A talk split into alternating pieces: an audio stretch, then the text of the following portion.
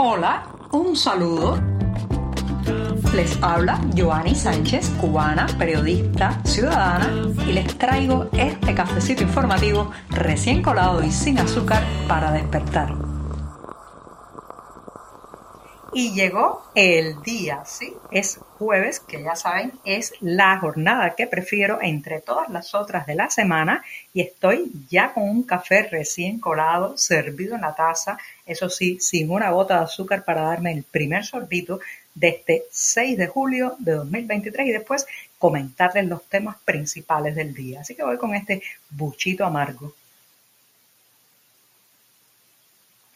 Después de este cafecito sin azúcar, les comento que cada ciudad, cada ciudad tiene, digamos, eh, sus lugares que son emblemáticos, sus costumbres que la identifican y también pues ciertas tradiciones, paseos, incluso tipos de transporte que son una marca peculiar y la distinguen de otras urbes en el planeta. Ese es el caso también de La Habana, que no solamente, lamentablemente, en el momento actual contrasta con otras ciudades por sus derrumbes, el mal estado de muchas de sus viviendas, sino que atesora todavía algunas tradiciones, como por ejemplo la conocida lancha o lanchita de regla, que no es otra cosa que una embarcación que une eh, pues a una zona de La Habana Vieja con el poblado de regla. Eh, ubicado en la bahía de La Habana. Esa conexión no solamente es un punto de transporte de pasajeros y mercancías, sino que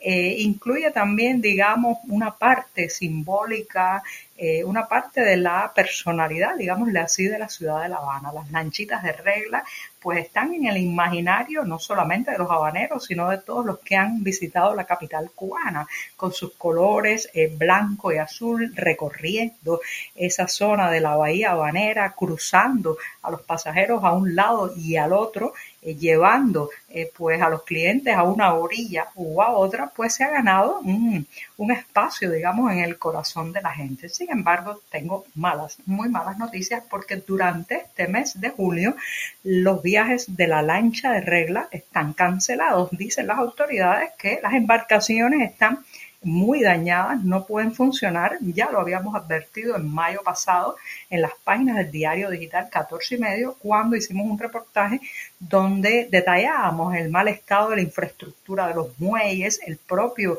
deterioro de la embarcación y en ese momento solo quedaba una que estaba haciendo un viaje cada hora con muchas oscilaciones y con muchos problemas, pero ahora ya ni siquiera zarpa aquella lanchita desvencijada que iba lentamente, que parecía que iba a naufragar en cualquier momento. Están cancelados los viajes y esto, imagínense lo que significa para las personas que viven fundamentalmente en regla y tienen que trabajar en la ciudad de La Habana, que es eh, una combinación bastante frecuente porque regla es un poblado que a pesar de su belleza y a pesar de sus tradiciones, pues tiene muy pocas ofertas de trabajo para los que residen allí. Entonces, mucha gente tiene que atravesar la bahía y trabajar en la capital. La otra opción, además de la lancha, sería tomar un ómnibus, pero imagínense ustedes cómo están los ómnibus cuando en la capital cubana más del 60% del transporte urbano no funciona. Entonces, tomar un ómnibus, pasar por todos los llamados anillos del puerto, un largo viaje, eh, además azaroso, feo, lleno de zonas industriales y vertederos, para poder entonces llegar a su empleo en La Habana.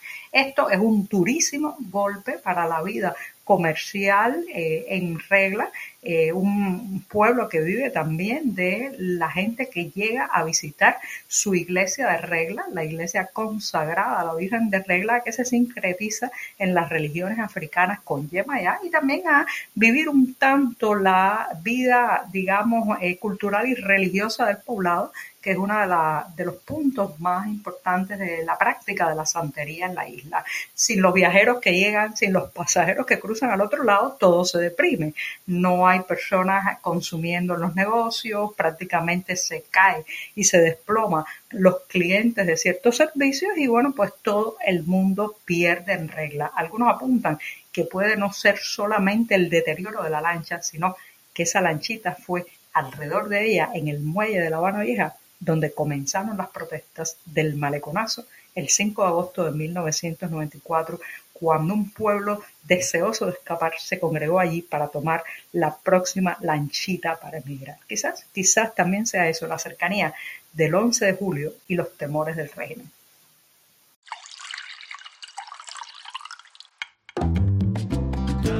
Si eres de los que te gusta estar bien informado, síguenos en 14ymedio.com. También estamos en Facebook, Twitter, Instagram y en tu WhatsApp con este cafecito informativo.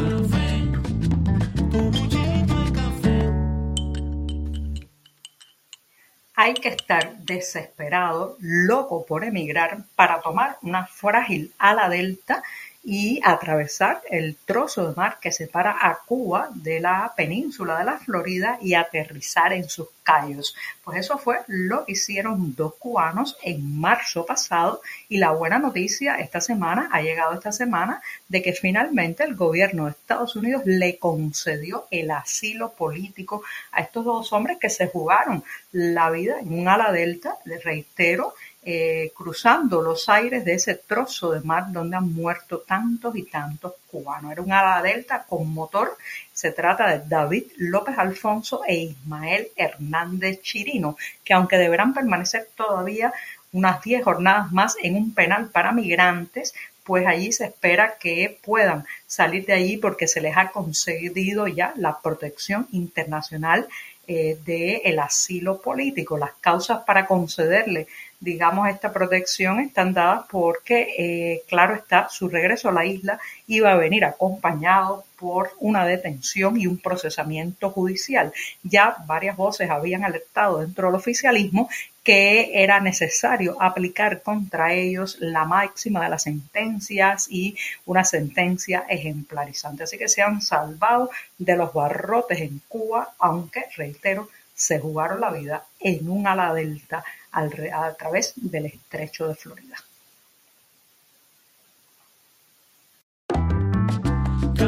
Estamos contigo de lunes a viernes a media mañana cuando el café se disfruta mejor.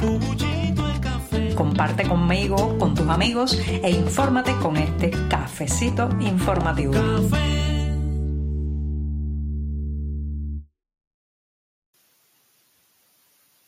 Este martes llego a la Bahía de La Habana. Fíjese que varios temas de hoy han estado relacionados con ese trozo de mar, nuestro sucio pedazo de mar habanero, pues llegó un buque, un tanquero con petróleo eh, a La Habana procedente de Rusia. Se trata de eh, un petrolero que tiene una capacidad aproximada de 530 mil barriles y que salió inicialmente de un puerto ruso. Se pensaba que iba a descargar el pasado 2 de julio en la ciudad de Matanzas, pero finalmente llegó al puerto de La Habana y se puede ver, hay fotografías que hemos hecho en el diario 14 y medio, donde se le ve, eh, pues, digamos, eh, probablemente descargando el petróleo en la refinería habanera. Así que ya saben, este es el primer buque de este tipo que llega a la isla después del acuerdo de suministro petrolero entre Cuba y Rusia que se firmó a bombo y platillo recientemente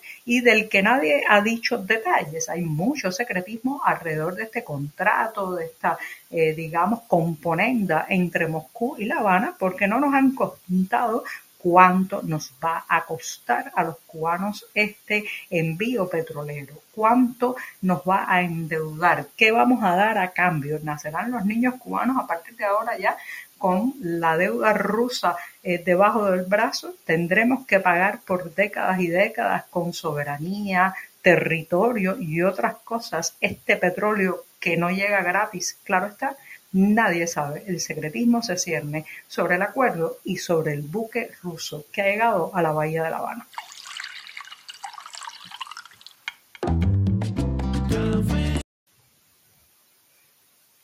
Los burócratas no solo son fuente de dolores de cabeza para los ciudadanos, dilaciones, demoras y malos tratos, sino también que pueden ser el objeto de la burla, ¿sí? De la burla.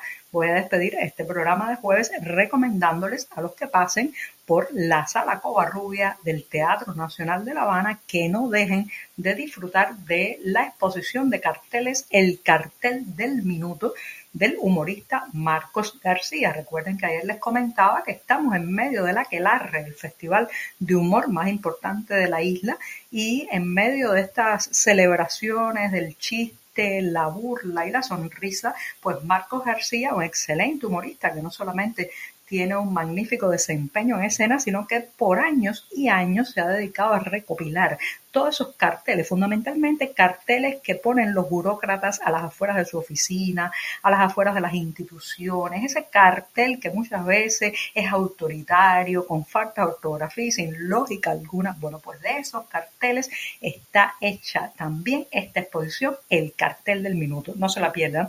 Sala Rubia del Teatro Nacional. Y ahora sí, me despido hasta mañana viernes, el último cafecito informativo de esta semana. Muchas gracias.